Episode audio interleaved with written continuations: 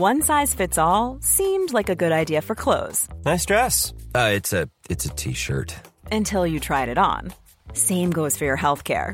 That's why United Healthcare offers a variety of flexible, budget friendly coverage for medical, vision, dental, and more. So, whether you're between jobs, coming off a parent's plan, or even missed open enrollment, you can find the plan that fits you best. Find out more about United Healthcare coverage at uh1.com. That's uh1.com. It's that time of the year. Your vacation is coming up. You can already hear the beach waves, feel the warm breeze relax, and think about work. You really, really want it all to work out while you're away.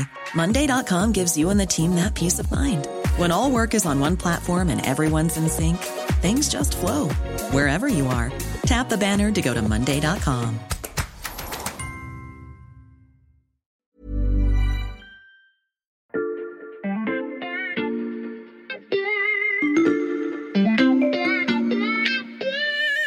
Salut, c'est Xavier Yvon. Nous sommes le jeudi 21 avril 2022. Bienvenue dans La Loupe, le podcast quotidien de l'Express. Allez, venez, on va écouter l'info de plus près.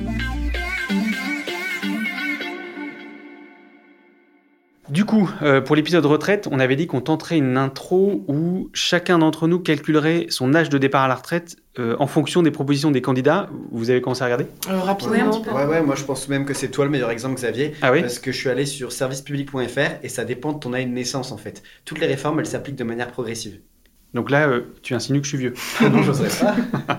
non, non, mais cela dit, c'est une bonne idée. On pourrait comparer euh, ma situation avec celle de l'un ou de l'une d'entre vous. Enfin, si on fait ça, on va se couper de la possibilité de parler de la pénibilité de certains métiers. Ouais. Euh, Marine Le Pen, elle en parle pas mal et euh, je crois que Macron veut changer les règles, non? Mais sa proposition, c'est pas plutôt sur euh, les régimes spéciaux? Euh, si, si, t'as raison.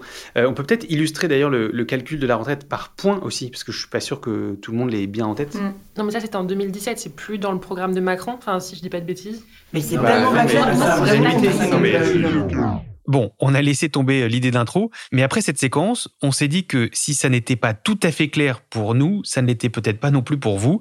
En 2017, on parlait de régime de retraite universel. Aujourd'hui, le débat porte sur le recul de l'âge de départ. Il s'est même glissé au cœur de la campagne de l'entre-deux tours. Je veux pas mettre la retraite à 65 ans d'un coup d'un seul. Ceux qui sont en train de partir là, qui partent l'année prochaine, on touche rien. Après, on va regarder si on peut ça négocier. Bref, on s'est dit qu'un épisode pour tout remettre à plat n'était pas du luxe. Alors c'est parti, on passe à la loupe les pistes de réforme d'un système de retraite à bout de souffle. Tu n'étais pas à notre petit point de service avec l'équipe du podcast, sinon je pense que ça aurait été beaucoup plus clair. Salut Béatrice. Salut Béatrice Mathieu, chef du service économie de l'Express.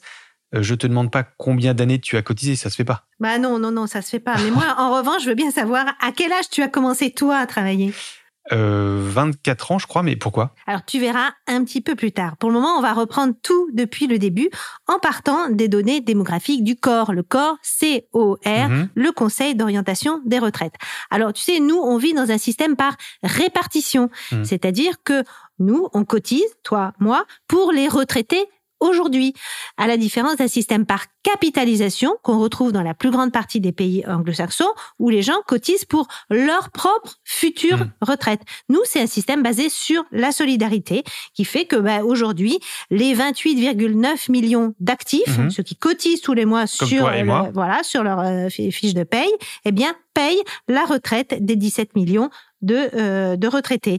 Donc, il y a un ratio qui est très important, c'est le nombre de cotisants par rapport au nombre euh, de, de retraités. Aujourd'hui, ce ratio, on a 1,7 cotisants pour un retraité. Et avec le vieillissement de la population, on aura 1,3 cotisants pour un retraité à l'horizon de 2070. Alors aujourd'hui, on a un déficit de 18 milliards d'euros. Si on ne fait rien, forcément, il va s'accroître et c'est pour ça qu'il faut s'y attaquer. Mais Béatrice, quel est le rapport avec l'âge auquel j'ai commencé moi à travailler? Ça, je te le dirai tout à l'heure. Ok, c'est un peu mystérieux, on va continuer. Euh, comment peut-on faire pour empêcher le déficit de ce système, donc de se creuser, Béatrice? Alors, il y a trois leviers. Soit on augmente les cotisations, Mhm. soit on baisse le niveau des pensions, des retraites, soit on prolonge la durée du travail. Et donc, quand on joue sur ces trois paramètres, ou un de ces trois paramètres, on parle de réforme paramétrique. Alors, j'invite nos auditeurs à bien retenir l'idée de réforme paramétrique, c'est important pour la suite. Mais Béatrice, est-ce que les données donc du fameux corps, le Conseil d'orientation des retraites, plaident forcément pour une réforme? Autrement dit, est-ce que le système français par répartition que tu nous as très bien décrit est en danger de mort? Non, il n'est pas vraiment en danger de mort. Hein, le déficit euh, là des, caisses de retraite a subi un choc très très important en 2020, bah parce qu'il y a eu il y a eu le Covid, il y a eu moins de gens mmh. qui ont cotisé, ce qui fait que le déficit a effectivement explosé. Mais si on regarde en fait encore les prévisions du corps sur euh, le, long terme, en fait, les, le poids des dépenses de retraite dans le PIB, suivant les différents scénarios, suivant l'évolution de la croissance, de l'inflation ou de la démographie, est grosso modo stable entre 11 et 13 du PIB à l'horizon 2070. Donc on est bien d'accord, Béatrice, on ne va pas arrêter de payer les retraites. Non, on ne va pas arrêter de payer les retraites, mais on creuse chaque année les déficits et c'est la dette qui gonfle chaque année un peu plus. Donc il n'y a pas d'urgence absolue, le système ne va pas s'effondrer et ça, c'est le résultat des réformes successives qu'on a fait ces 20 dernières années. Quelles réformes? Bah, Il y en a eu plein des réformes. Si on reprend euh, depuis 20 ans, on a eu le recul de l'âge légal de 60 à 62 ans mhm. en 2010. Et puis, il y a l'augmentation de la durée de cotisation requise pour être éligible à une pension à taux plein. C'est la fameuse réforme euh, Marisol Touraine en 2014 qui joue encore. Et puis, il y a aussi des changements de la fin des années 90 où les droits aux pensions ont été indexés sur l'inflation et non plus sur la progression des salaires. Puisque tu viens d'évoquer le recul de l'âge légal de 60 à 62 ans, euh, un mot sur ce que propose Marine Le Pen. La candidate du RN veut le retour à la retraite à 60 ans sous certaines conditions. Oui, sous certaines conditions pour ceux qui ont commencé à travailler et qui ont 40 annuités. Alors eux pourraient effectivement partir à la retraite dès 60 ans. Donc en fait, elle propose euh, de faire un âge légal de la retraite qui varie entre 60 et 62 ans, suivant l'âge auquel vous avez commencé à travailler. Si vous êtes entré dans le régime, commencé à travailler avant 20 ans, vous partirez à 60 ans avec 40 annuités. Et progressivement, on augmente en fonction de l'âge auquel on rentre dans le régime jusqu'à maximum 62 ans d'âge légal et 42 ans d'annuité. Et on n'ira pas plus loin. Pas de nouveau recul de l'âge de la retraite euh, prévu par Marine Le Pen, contrairement donc à Emmanuel Macron. Euh, c'est le seul des trois leviers paramétriques dont tu nous as parlé auxquels le président de la République propose d'avoir recours. Oui, parce qu'il ne veut pas toucher aux cotisations parce que ça voudrait dire plus d'impôts pour les Français et il ne veut pas toucher non plus au niveau des pensions. Il faudrait les baisser parce que là, on reviendrait sur la question des petites retraites et c'est socialement très explosif. Je crois qu'on arrive de bon sens à la même conclusion. Personne ne veut sérieusement baisser les pensions. Personne ne veut réduire le pouvoir d'achat des travailleurs. Hmm. Donc on doit travailler tous ensemble sur la durée. Ça, c'est ce que dit le candidat à l'élection présidentielle cette année. Mais je vous l'ai dit au début de ce podcast, en 2017, le projet n'était pas tout à fait le même, voire pas du tout. Je ne modifie pas l'âge de départ à la retraite durant le quinquennat. Je ne modifie pas non plus les règles, et pour les retraités, et pour nos concitoyens qui sont à 5 ans du départ à la retraite. Mais progressivement, je mets en place un système beaucoup plus juste et transparent. Même candidat, mais discours très différent. Donc, euh, lors de la précédente campagne, Béatrice, Emmanuel Macron ne voulait pas agir sur des leviers paramétriques dont tu nous as parlé, mais il plaidait pour une réforme complète du système. Et oui, c'était le grand Big Bang des retraites. C'était la retraite universelle avec un slogan de campagne qui était un euro cotisé égale un point. C'était la même chose pour tous, qu'on travaille dans le privé, dans le public, à la SNCF ou à la RATP. À l'époque, on se souvient qu'Emmanuel Macron voulait incarner une candidature euh, dépassant le clivage gauche-droite. Sa proposition de système universel, elle se situait où sur l'échiquier politique? Eh bien, plutôt à gauche et plutôt du côté d'une gauche réformatrice. Mmh. Ça plaisait beaucoup à la CFDT qui défendait depuis des années, en fait, depuis même avant Macron, ce, système universel. Et même, je vais même vous dire, Piketty, Thomas Piketty, l'économiste de gauche, mmh. euh, avait même écrit un livre sur ça. Ça, c'était la réforme systémique. Sauf que le paramétrique, on revient au mot du début, mmh. est venu se greffer là-dessus. C'est-à-dire? Ben, Dès qu'il est élu, il met un homme en charge de cette réforme universelle. C'est Jean-Paul Delevoye qui travaille plutôt bien d'ailleurs avec euh, avec les syndicats et la réforme euh, avance. Sauf que par-dessus, une partie du gouvernement et notamment Bercy et Édouard Philippe, eux, ils sont pas tellement sur cette même optique. Eux, ils veulent du paramétrique, ils veulent des régimes équilibrés, voire excédentaires. Et il y a une confrontation au sein même du gouvernement entre ceux qui veulent un régime universel et ceux qui qui veulent un régime équilibré, voire excédentaire, et donc qui reviennent avec l'idée de repousser euh, l'âge légal de départ à la retraite. Et donc tout part en cacahuète. Et par-dessus, vous avez aussi la suppression des régimes spéciaux à la RATP et à la SNCF, d'où les grèves monstres de l'hiver 2019. Une foule dense, compacte, à perte de vue. Des dizaines de milliers de manifestants aujourd'hui à Paris. Les syndicats affichent leur détermination contre la réforme des retraites. Le gouvernement doit comprendre que son projet ne recueille pas l'assentiment. Très très loin s'en faut et qu'il est indispensable qu'ils le comprennent et qu'on revienne à la table de négociation. La suite, on la connaît, la crise du Covid-19 est passée par là. La situation sanitaire que nous vivons et qui est en train de se dégrader partout en Europe le souhait unanime exprimé par les organisations syndicales et professionnelles de concentrer les efforts sur la reprise, le besoin de concorde dans ce moment que vit notre nation, font que les conditions ne sont pas réunies pour relancer aujourd'hui ce chantier.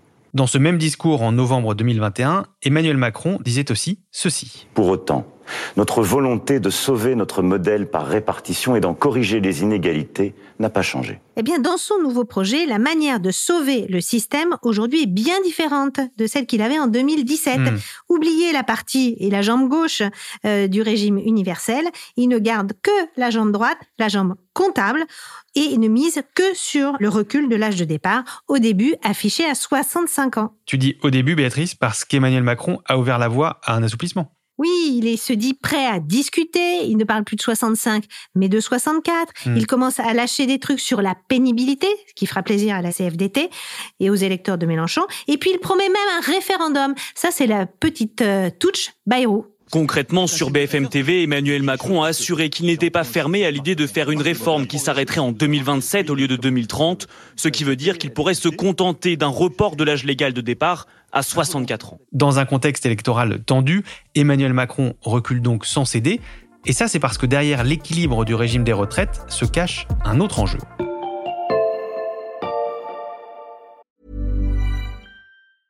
Cool fact a crocodile can't stick out its tongue. Also, you can get health insurance for a month or just under a year in some states. United Healthcare short term insurance plans, underwritten by Golden Rule Insurance Company, offer flexible, budget friendly coverage for you. Learn more at uh1.com.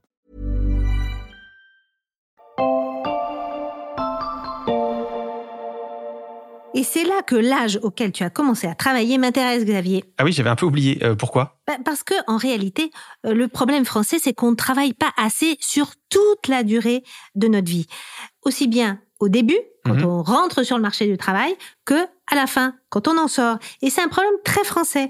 Hein, il y a des différences considérables en Europe hein, sur la durée de vie au travail. On est 35,4 ans en moyenne en France au travail, euh, contre une moyenne de 36,5 années en Europe, jusqu'à 42 ans en Suède. Donc les jeunes entrent tard sur le marché du travail et les seniors ben, en sortent beaucoup trop tôt. Mais ça, c'est indépendant de l'âge légal du départ à la retraite. Oui, parce qu'aujourd'hui, le taux d'activité des seniors en France est un des plus bas d'Europe. Aujourd'hui, 35% seulement des Français âgés de 60 à 64 ans ont un emploi. C'est très faible.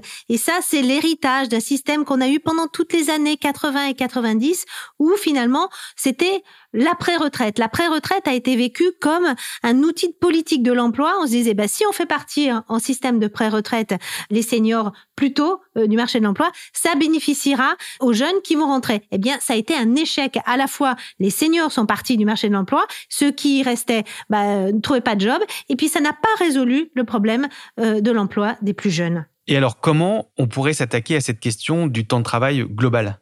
Oui, c'est une question presque sociétale. En fait, il faut former les gens tout au long de leur vie, qu'ils aient 20, 30, 40, 50 et même, pourquoi pas, 60 ans. C'est la question majeure de l'employabilité des salariés français. Alors, c'est derrière ça, bah, c'est la formation professionnelle. Tout le monde baille quand on parle de mmh. formation professionnelle et pourtant, c'est l'enjeu majeur des années qui viennent.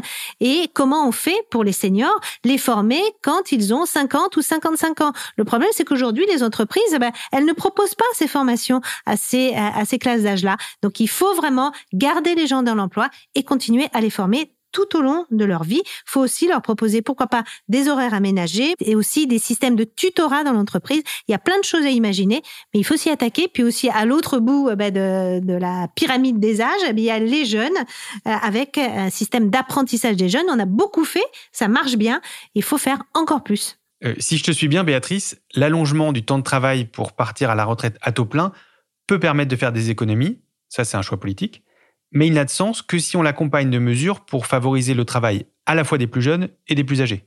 Oui, parce que si on fait une réforme purement comptable et qu'on n'accompagne pas euh, les gens à rester plus longtemps sur le marché du travail, et si on ne fait pas en sorte que les entreprises jouent le jeu à les garder dans l'entreprise, eh bien ça ne servira à rien parce qu'on aura des seniors qui seront à Pôle emploi question de choix sociétaux.